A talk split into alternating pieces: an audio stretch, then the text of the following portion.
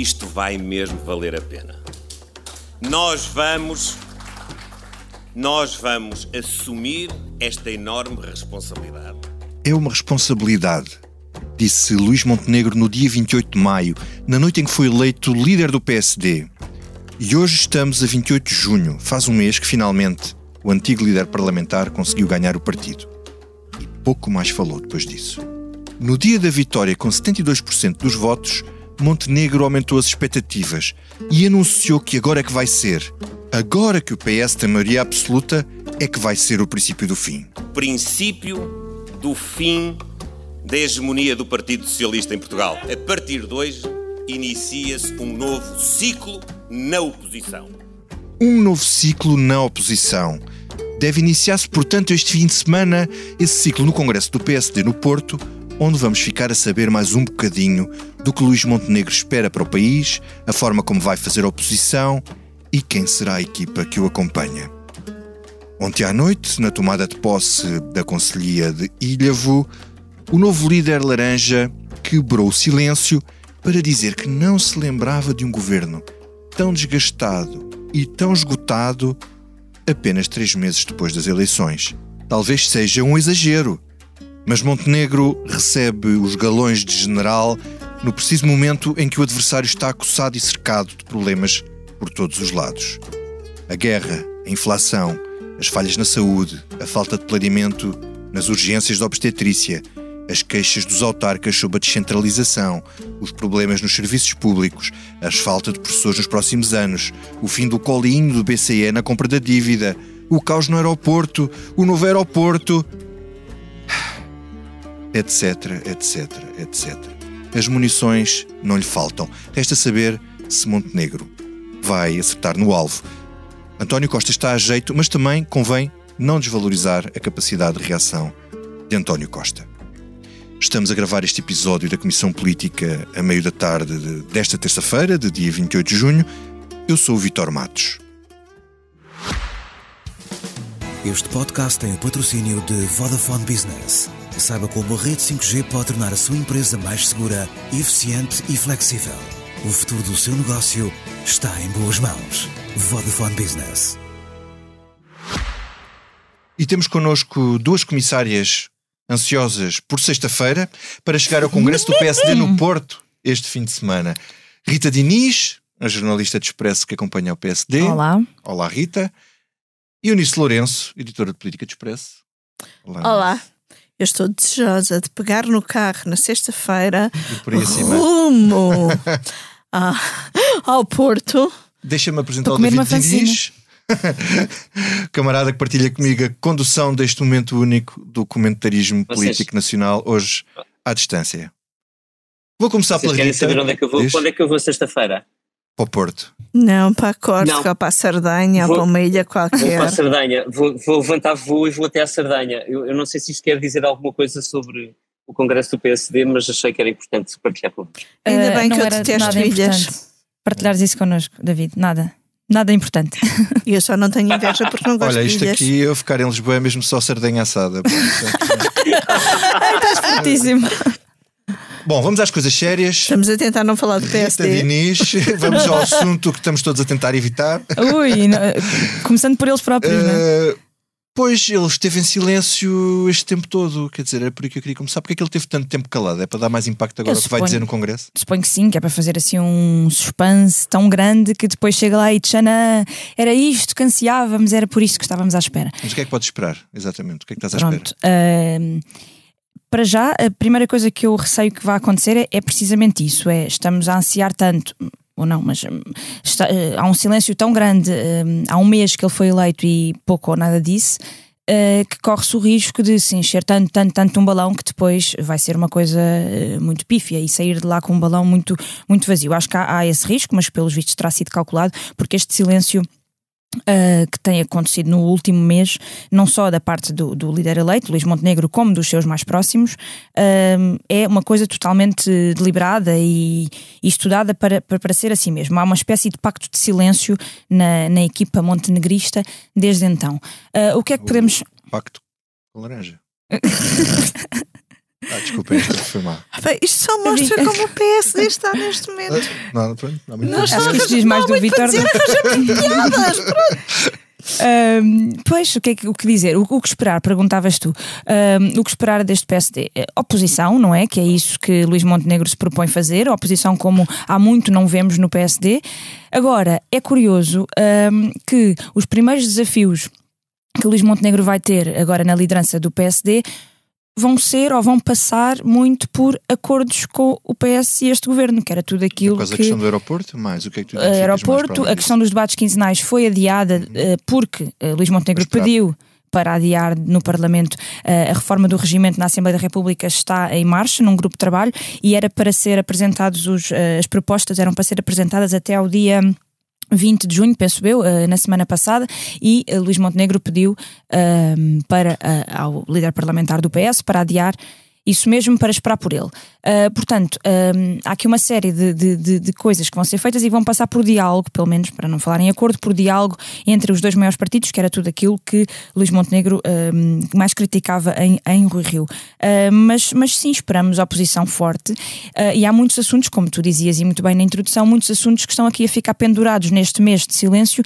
que merecem essa mesma oposição. É o caos na saúde, é o caos no aeroporto, é o novo aeroporto, como tu disseste enumeraste todos, a descentralização, um, o PPR, a fiscalização que vai ter que ser feita ao PPR, se estamos a cumprir um, o calendário ou não, se estamos a usar, usar as verbas bem ou não.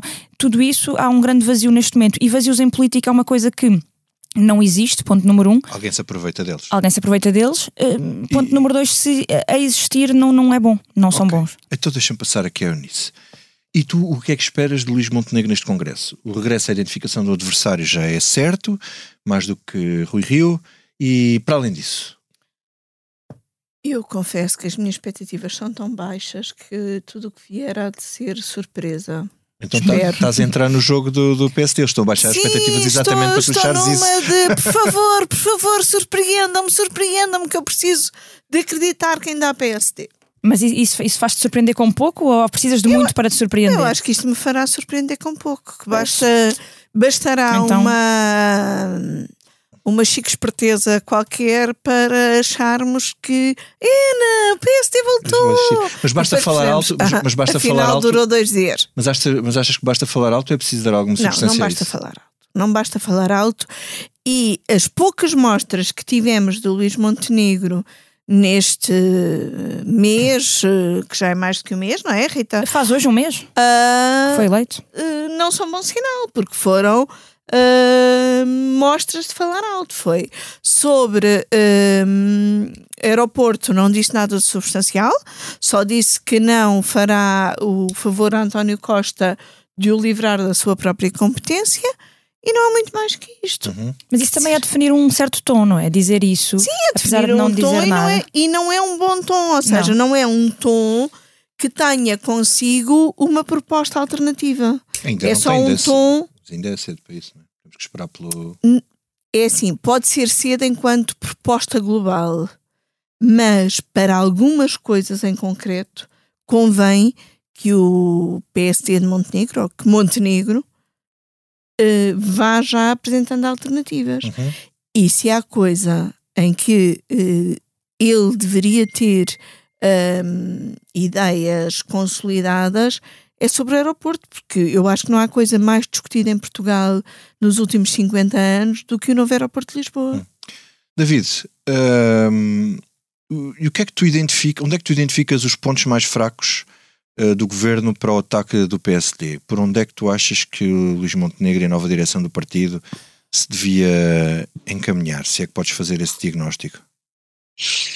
Posso. Deixa-me só antes dizer que não, não, não estou tão pessimista quanto a Rita e eu nisso, não porque tenho uma grande expectativa relativamente a Luís Montenegro a, ao, ao seu arranque, mas porque eu acho que ele tem, hum, eh, ele parte com, com duas vantagens que eu acho que são importantes. A primeira está bastante clara na- nas intervenções iniciais, a expectativa é baixíssima e portanto eu acho que não é, não é impossível criar uma boa primeira impressão.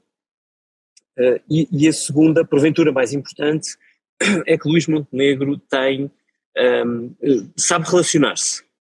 Eu eu estou a falar primeiro no partido, mas isso é muito importante para construir uma equipa. Uh, ou seja, acho que é, acho que não será difícil uh, ao novo líder do PSD conseguir encontrar algumas pessoas qualificadas, efetivamente ouvi-las e marcar alguma posição com o regresso de figuras que sejam, pelo menos tragam alguma densidade, que pelo menos do ponto de vista do que nós conhecemos, para já vão faltando aos seus uh, mais próximos, ao próprio e aos, e aos que o acompanham mais diretamente. Um, eu acho que isso pode ser importante para o PSD, porque isto é um, para Luís Montenegro, estes dois anos que se seguem são uma maratona. Uh, e ele não vai poder correr a maratona sozinho. Isto é, um, uhum. é, como, é como o ciclismo, não é? é uh, não corres uma, uma volta à Itália, uma volta à Espanha, uma volta à França sem, sem equipa. Se correr sem equipa não, não, já não vai vamos, chegar na, já, na frente do pelotão. Já lá vamos depois falar de nomes e de possibilidades, mas sim, continua relativamente àquilo que tu dizias, uh, àquilo que tu me perguntavas, eh, eu acho que há, independentemente do, do, das polémicas do dia a dia, eu acho que a grande. Uh, eu acho que o PSD precisa de se concentrar muito particularmente naquilo que são aquilo que os portugueses mais sentem falta, que é serviços públicos com dignidade. E eu não estou aqui mesmo só a falar da questão das urgências, nós estamos a, há, há semanas a falar sobre isso. Um, eh, tenho algumas dúvidas que as pessoas sintam problema com o grau de entusiasmo com que, com que o tema foi discutido nos últimos tempos, mas, mas se falarmos de serviços públicos de um, de um, modo mais abrangente, eu acho que aí as pessoas já se preocupam mais. Uh, acho que o grau de atenção uh, que o PSD pode ganhar se for escrutinar passo a passo o, o mal serviço que o Estado está a, a fazer às pessoas, aos seus cidadãos, uh, o PSD pode recuperar uma coisa que tem perdido muito um, uh, eh, nos últimos anos, para não dizer nas últimas décadas, que é a ligação à realidade. E eu aqui hum. estou a falar de coisas tão simples como uh, eh, atendimento na, na, nas lojas. Tem-se passado coisas absolutamente inacreditáveis e nós mal ligamos, mas mas há serviços públicos que até há muito pouco tempo não estavam a receber as pessoas lá dentro. Um, e, e, não foi só por causa da Covid, quer dizer, muitos serviços públicos usaram, uh, usaram isso como mote para prolongar um péssimo serviço uh, às pessoas. Uh, a Segurança Social continua a pagar pensões com atrasos de seis meses, de oito meses, de, às vezes mais. Uhum. Os, os, apoios do Estado não podem chegar com atraso às pessoas. Eu acho que o Luís Montenegro pode ganhar muito se concentrar nisso. enfim, eu se se não fosse para, para a Sardanha e fosse eleito líder do PSD este fim de semana, provavelmente começaria por aí. Só, uh, só, só não é eleito para a Sardanha. Quer dizer, uh, se vocês me perguntarem, eu talvez lá no fundo, lá no fundo prefira, uh, mas, mas quer dizer... Mas tens alguma pena de não ir ao Congresso do PSD? Por acaso sabes que tenho, e, e, e eu lembro-me disto, e agora vou, isto ia entrar aqui só num segundo ponto, se o Vitor me deixar muito rápido. Tens com certeza. Que é, o, o, o um dos congressos uh, do, do, PSD no Porto, onde eu fui, aliás, dois deles foram, foram ali naquela zona, um, um em Santa Maria da Feira e o outro depois no Coliseu do Porto, e os dois uh, acabaram com o Marcelo Rebelo de Sousa uh, eleito e reeleito líder do PSD. Com mais de dois terços. ao segundo ponto. Verdade. Isso é discutível. É, Havia ali um voto que.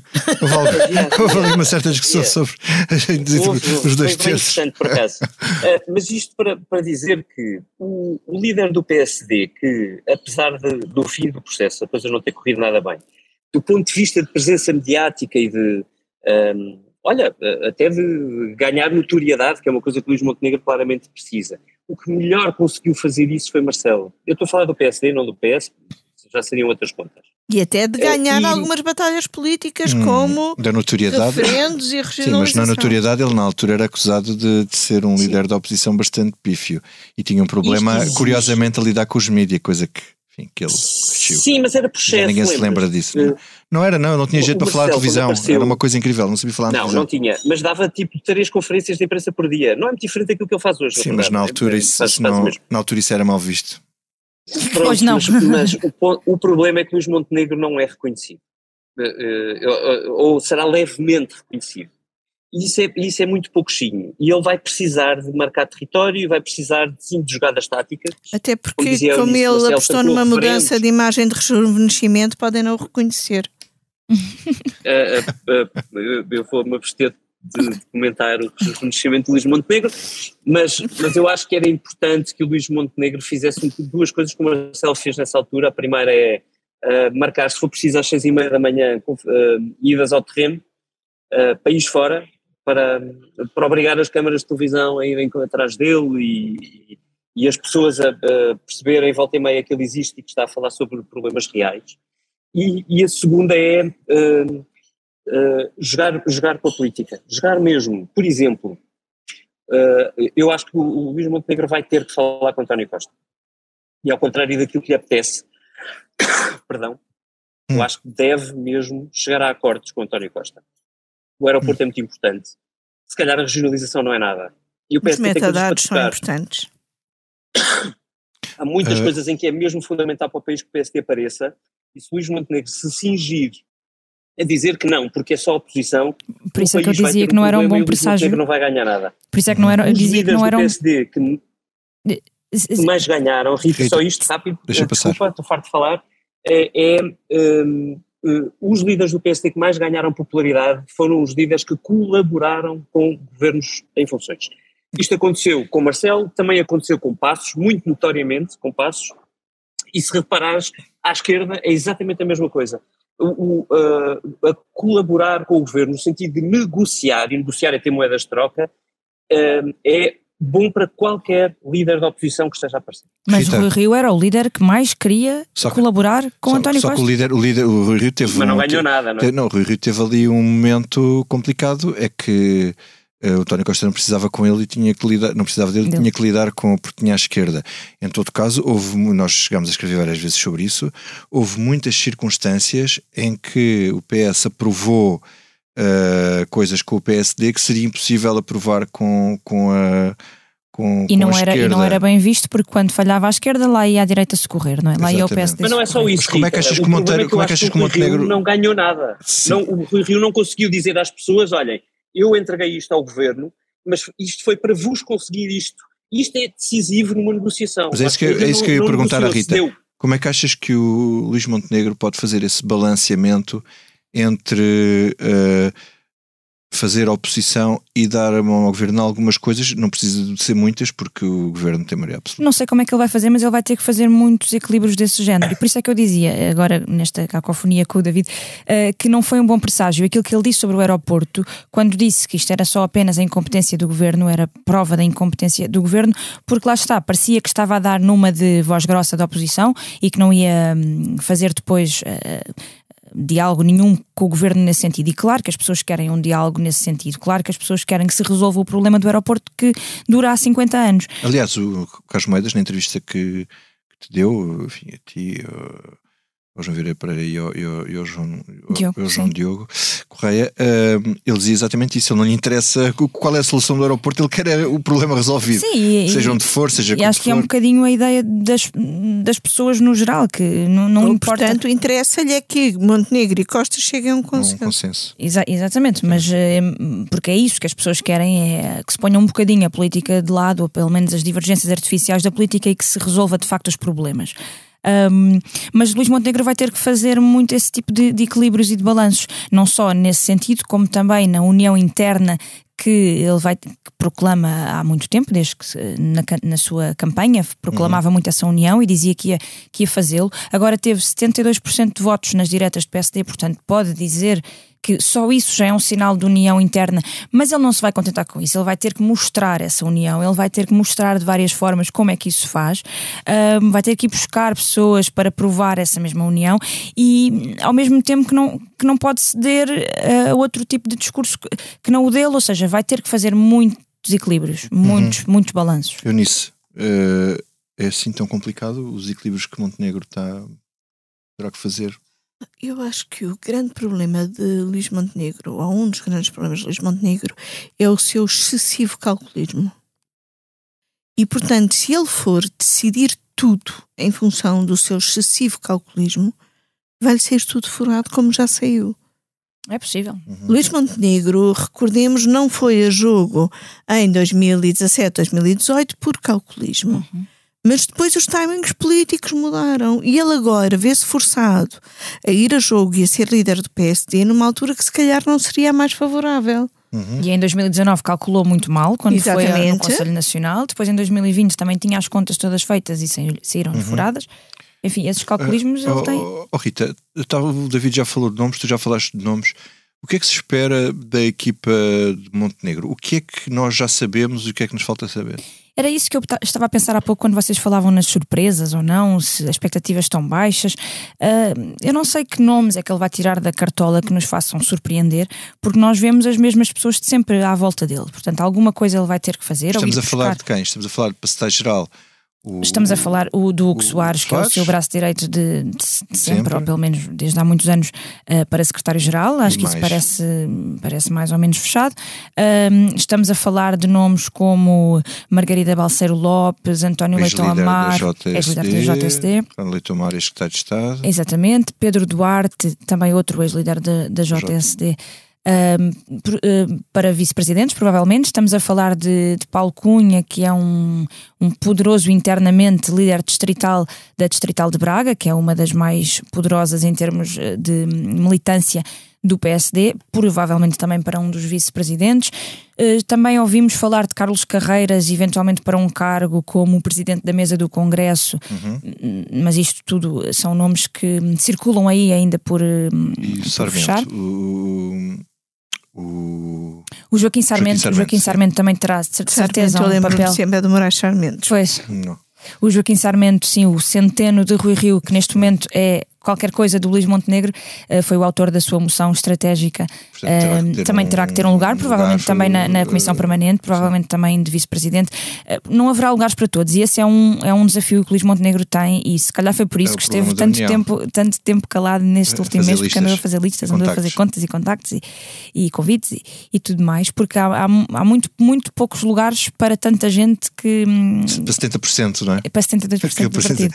É, David, Mas depois, o- só para terminar aqui a questão dos nomes, temos Carlos Moedas, que nos deu a entrevista na, na semana passada, que não rejeita, aparentemente não rejeita um, um cargo que não, desde que não seja executivo, portanto não será nunca vice-presidente, não será. Cabeça de lista ao Mas, por Conselho exemplo, Nacional. podia fazer um número engraçado se Luís Montenegro chamasse Carlos Moedas, que é o, o Dom Sebastião do PSD neste momento e que será, será provavelmente um adversário de Luís Montenegro num momento futuro, quando o PSD for novamente a, a votos em legislativas, talvez em 2026, talvez em 2024. Há mais duas eleições diretas que Luís Montenegro tem que passar até chegar a, a disputar umas eleições legislativas e fala-se. hum, que Carlos Moedas pode muito bem ser um dos nomes que pode querer disputar esse lugar. Portanto, ficaria. Aliás, ele seria disse- engraçado. Ele disse na entrevista que te deu que não sabe em 2025 se está vivo ou se está morto. Exatamente. Essa Quem frase é não me sai da cabeça. Ah, ok. Então já não vamos, não, vamos deixar para, para daqui a pouco. Não, mas podemos falar. Uh, mas pronto, poderia, poderia ser uh, engraçado ver Carlos Moedas Então- num lugar desse género. Então, eh, David, nomes. E tu? O que é que te surpreenderia positivamente e o que é que seria um- uma desilusão? O que é? O- uma desilusão seria atender só à lógica de aparelho? Claro. Eh, e, e eu não vou dizer surpreendente, enfim, não estou à espera de surpresas imensas.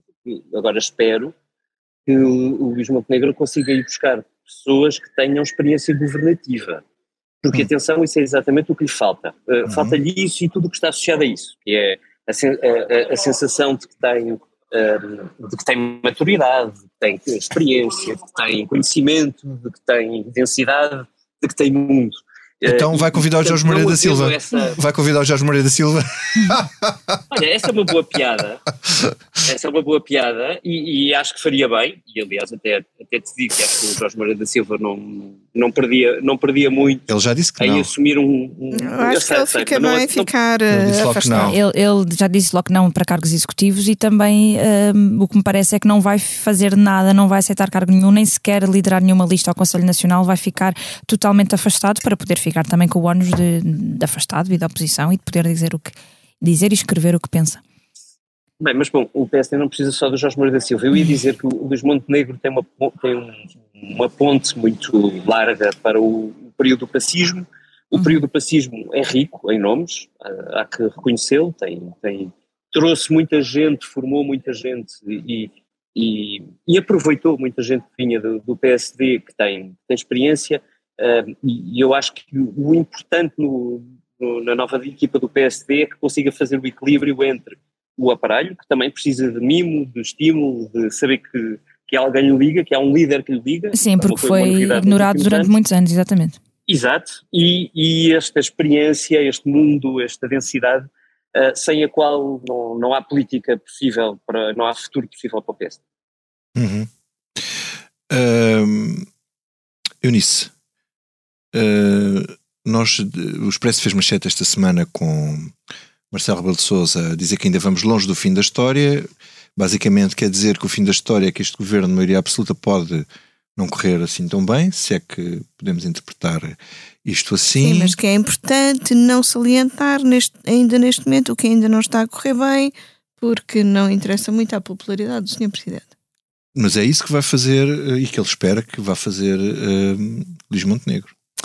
É isso que ele espera que vai fazer Luís Montenegro e, por um lado, quer deixar esse espaço e, e, tem de deixar esse espaço e, portanto, espera que Montenegro faça esse trabalho. Mas se Montenegro não for fazendo esse trabalho na devida conta que Marcelo acha que deve, ter, que deve ser feito, Marcelo acabará por dar sinal disso, disso mesmo. Uh, por outro lado, eu acho que o Presidente tem vive um drama que é como ficar para a história uhum. e como o seu lugar na história depende destes anos de maioria absoluta. Por outro, Marcelo Rebelo de Sousa há muitos anos que apostou em moedas uhum. uh, e tem sido o seu preferido, seja em conversas mais ou menos informais, seja até em sinais públicos. Uh, ainda há pouco recordava como em uh, 2016 eu fui a, a Paris fazer o, o 10 de junho com Marcelo e com Costa, aquele célebre 10 de junho de Costa a abrigar Marcelo com o chapéu de chuva. Também fui. E uh, a visita a Paris acabava no dia 12 e eu, numa visita entre, entre serviços, apanhei boleia num carro onde ia um dos seguranças do presidente e às tantas eu comentei para outras das pessoas que iam no carro ah, o presidente se calhar ainda chega a Lisboa e vai para as marchas. Hum. ah, que a segurança respondeu por favor menina, nem fale nisso não vai lembrar-se. E de facto em 2016 Marcelo não veio de Paris para as marchas. Este ano Marcelo veio de Andorra depois de ter estado em Londres e depois de ter estado em Braga veio de Andorra para as marchas fez questão de estar ao lado de Moedas Uh, já visitou, penso eu, mais do que uma vez o Centro de Refugiados de Lisboa. Uhum. Marcelo tem estado, uh, provavelmente, ainda que seja pouco tempo, ainda assim são praticamente nove meses que Moedas tem Presidente da Câmara, tem estado várias vezes ao lado de, de Moedas e, portanto, uhum. vai dando esses sinais ao mesmo tempo públicos e ao mesmo tempo alguns sinais privados de que Moedas é o seu preferido para o próximo ciclo. Portanto, não sei até que ponto Marcelo aposta em Montenegro para fazer o verdadeiro trabalho da oposição que é preciso que seja feito, ou então aposta em Montenegro para estes dois anos de desgaste, para então depois vir uhum. o seu preferido, que é claramente Carlos Moedas. Uh, David, o que é que tens a dizer sobre isso e ainda o facto do Presidente estar preocupado com o facto de haver muitos problemas estruturais a serem resolvidos e preocupado com o facto de fazer parte do pacote que não os resolveu? o que parece é que Marcelo, quer dizer, parece, é bastante claro pelas declarações que ele vai fazendo, inclusive as que nos fez a nós e a texto que ele escreveu, um, é que o Presidente está preocupado, ele próprio, com o facto de Luís Montenegro ter deixado passar todo este tempo sem, sem aparecer. Um, isso não é um, um ótimo indicador um, e, e, nós sabemos que o Marcelo só terá mais uma oportunidade para, uh, para deixar um, qualquer coisa que se pareça com um líder da oposição. dito isto, também é verdade que Marcelo, que há uns tempos, já largos, foi fazer uma visita a Luís Montenegro um, e que lhe endereçou um enorme elogio e que agora foi ao São João que fez outro elogio e, portanto, eu, eu, diria que Marcelo que vai ter que contar com ele durante estes dois anos uh, e que tentará incentivar o montenegrismo na, na direção que entende por mais benéfica. Uh, se a coisa vai funcionar, eu tenho dúvidas, mas já agora deixa-me só dizer uhum. isto: é que uh, eu não tenho. Isto não se aplica só a Luís Montenegro. aplica-se também ao Carlos Moedas. E, e, e, é preciso que o Carlos Moedas uh, assuma como efetivamente um presidente da Câmara de Lisboa uh, para que Marcelo possa encarar como candidato alternativo a, a, a, Primeiro-Ministro. E isso ainda está, como diziam os ingleses, yet to be seen. Hum. Rita. Só Cá faltava o anglicismo do programa. Exatamente. Estava a tardar desta Beijinhos, David. Não, só mesmo para, para, terminar, resta saber se este ciclo do Luís Montenegro vai ser longo ou, ou curto, porque é muito fácil de, de, falarmos num, num líder útil, Montenegro ser um líder útil em que vai nestes dois anos fazer oposição e, e fazer o melhor que sabe, que é, é isso mesmo, é a oposição, e não mais do que isso. Este pode, esta pode ser a versão uh, mais óbvia da história, mas resta saber se Luís Montenegro não vai fazer mais do que isso, porque que ele quer fazer mais do que isso, ele quer. E, e, não sei até que ponto é que, estando lá, estando em funções, vai ser difícil tirá-lo de lá quando ele quer tanto passar essa barreira do, dos dois anos e ser eleito para mais dois e depois ir então à prova final, que é ser candidato a primeiro-ministro. Ele quer muito uh, e, e, e, fará tudo, nomeadamente os tais calculismos que ele, que ele tanto sabe fazer, nesse sentido. Vamos ver se a realidade não lhe tira, não lhe tira, um não lhe tira hum. o tapete. Depois. Então, vamos ao que não nos sai da cabeça. David Inês, o que é que não te sai da cabeça? Olha, não me sai da cabeça a decisão do Supremo Tribunal Federal Americano uh, relativamente à interrupção voluntária da gravidez, na sequência de uma outra decisão uh, do mesmo Supremo Tribunal relativamente ao à liberdade de uso de armas nos Estados Unidos, assim como de outras duas decisões, porventura um pouco menos importantes, mas também simbólicas, uh, uh, mais ou menos no mesmo sentido, é no sentido de uma de uma América mais conservadora, mais religiosa também, eu diria mesmo mais reacionária no sentido da interpretação mais próxima da interpretação da Constituição original dos Estados Unidos, que é bom lembrar tem uh, bastante mais já de 200 anos, e, portanto não é propriamente uma Constituição de hoje. Uh, também não me sai da cabeça, uh, na sequência, uma decisão que ainda está por tomar do mesmo Supremo, essa é uma decisão importante e que pode muito bem bloquear a vontade de Joe Biden em conseguir atingir as metas uh, das alterações climáticas acordadas pelos Estados Unidos eh, na sequência da Cimeira de Paris uh, e limitar fortemente a capacidade de intervenção dos governos norte-americanos, governos federais, em matérias que sejam bloqueadas, por exemplo, pelo Senado pelo Congresso americano. Isto tudo, tudo para dizer uma coisa muito simples. A América hoje parece cada vez mais duas Américas. infelizmente, duas Américas com cada vez menos pontos, cada vez mais inconciliáveis. Uh, o que eu temo uh, é que daqui a algumas décadas, não muitas, porventura, se as coisas continuarem neste ritmo, uh, estejamos a falar em novas tentativas de secessão ou numa espécie de clima de pré-guerra civil, ainda que essa guerra não seja pelas armas. A América de hoje são duas um, e, e, o Supremo dos Estados Unidos está a cavar bem fundo essa divergência americana que nos pode a todos que acreditamos numa América livre e no mundo livre uh, custar muito mais do que aquilo que podemos imaginar, para usar um lema que o Carlos Moedas usava em Lisboa. Hum. Uh, David, olha, eu, eu, eu, na sequência acho que o tema encaixa no teu, porque o André Ventura foi a uma conferência a Antuérpia Uh, na Bélgica, uh, uh, uma conferência do Partido Identidade e Democracia, um partido de extrema-direita, na passada sexta-feira fez um discurso onde, para além de voltar a fazer um, um, um discurso em prol da a defender a teoria da substituição na Europa, recomendo um artigo do Helder Gomes no Expresso da semana passada sobre este tema, onde explica isso tudo uh, André Ventura disse o seguinte: diz que vem de um país onde a lei da Sharia é imposta em algumas cidades. Eu gostava de saber onde é que a lei da Sharia é imposta em algumas cidades uh, em Portugal. Uh, e se os uh, talvez, os, talvez a sua audiência não se sinta enganada porque usa dos mesmo tipo de, de, estratégias nos, nos seus países, mas parece-me que no mínimo uh, uh, não é sério e é preocupante este tipo de este tipo de argumentos. E depois usou outro argumento que eu nunca lhe tinha ouvido, uh, porque estava em, em, Portugal, isto não, não pega este tipo de discurso. Disse qualquer coisa como a União Europeia não é propriedade de Jorge Soros e Bill Gates, pertence-nos. Não é propriedade de, vamos descontar o Bill Gates, George Soros. Portanto, está aqui um, aqui um live de discurso antissemita a colar uh, uh, ao que diz o Sr. Orban na Hungria e também disse que os mídias são um inimigo poderoso, um, um, um, inimigo dos partidos como Chega, o governo de Macron é um inimigo poderoso e algumas universidades que estão a tentar destruir-nos, perceba-se, ao Chega.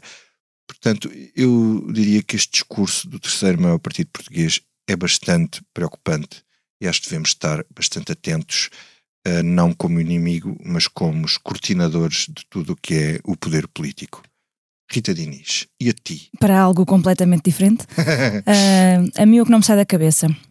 Uh, não me sai da cabeça várias coisas eu até estou com dificuldade em escolher, portanto acho que vou fazer assim um, um remix de, de algumas coisas que me têm ocupado a cabeça nos últimos dias.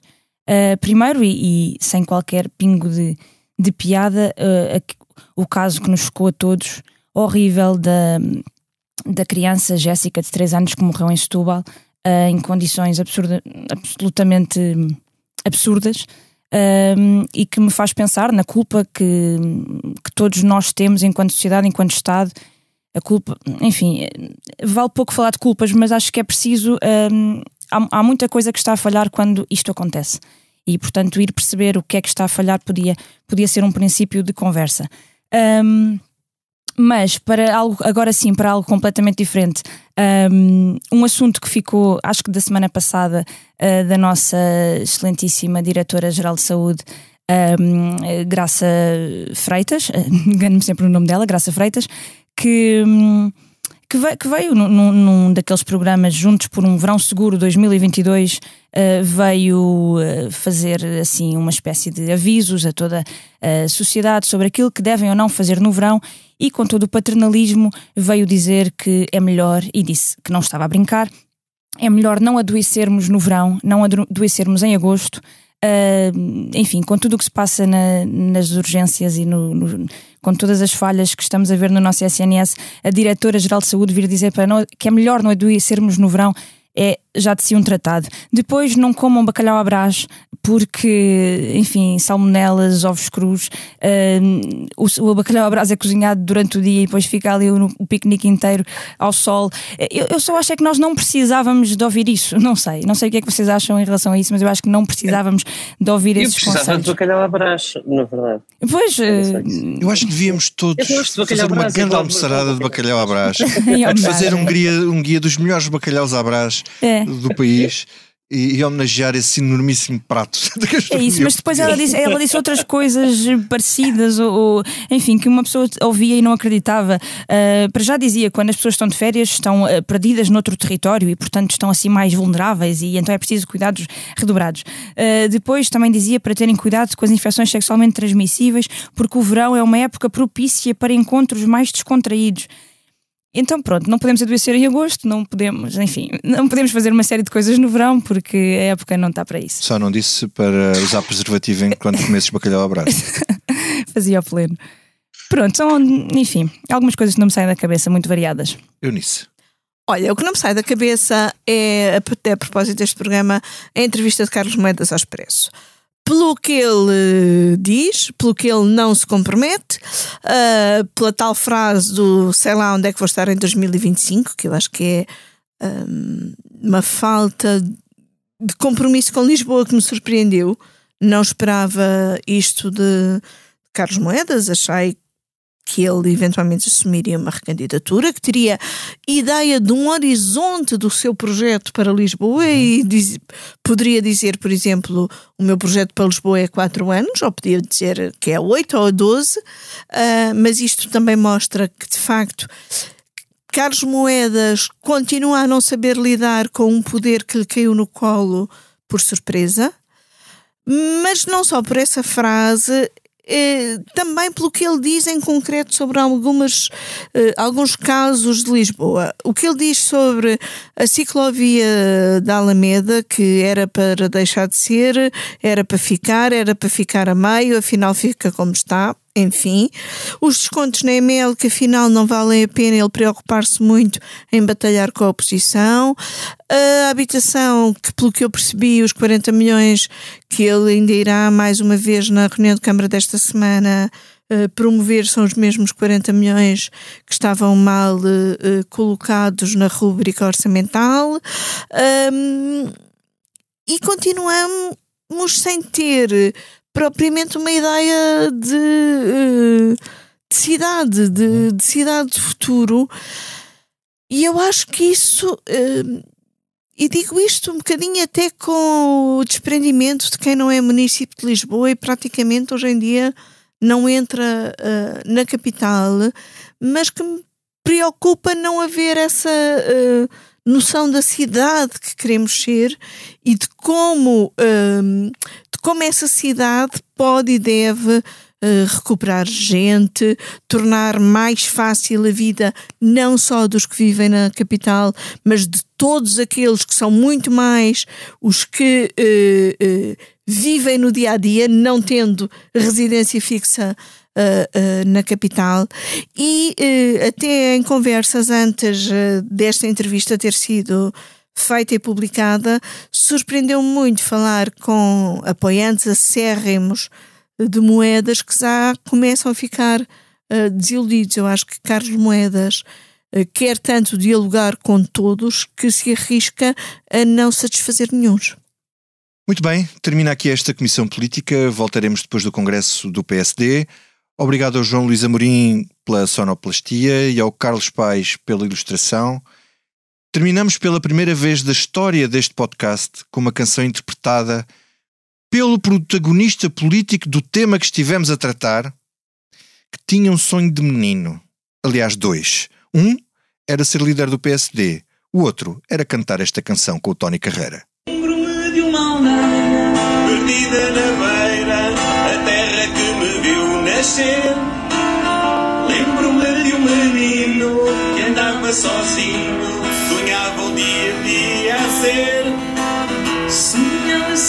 cantor de cantigas amor. Com a força de Deus venceu. Nessa pequena aldeia, o menino era eu. E hoje cantar em cada canção meu coração, criança que fui.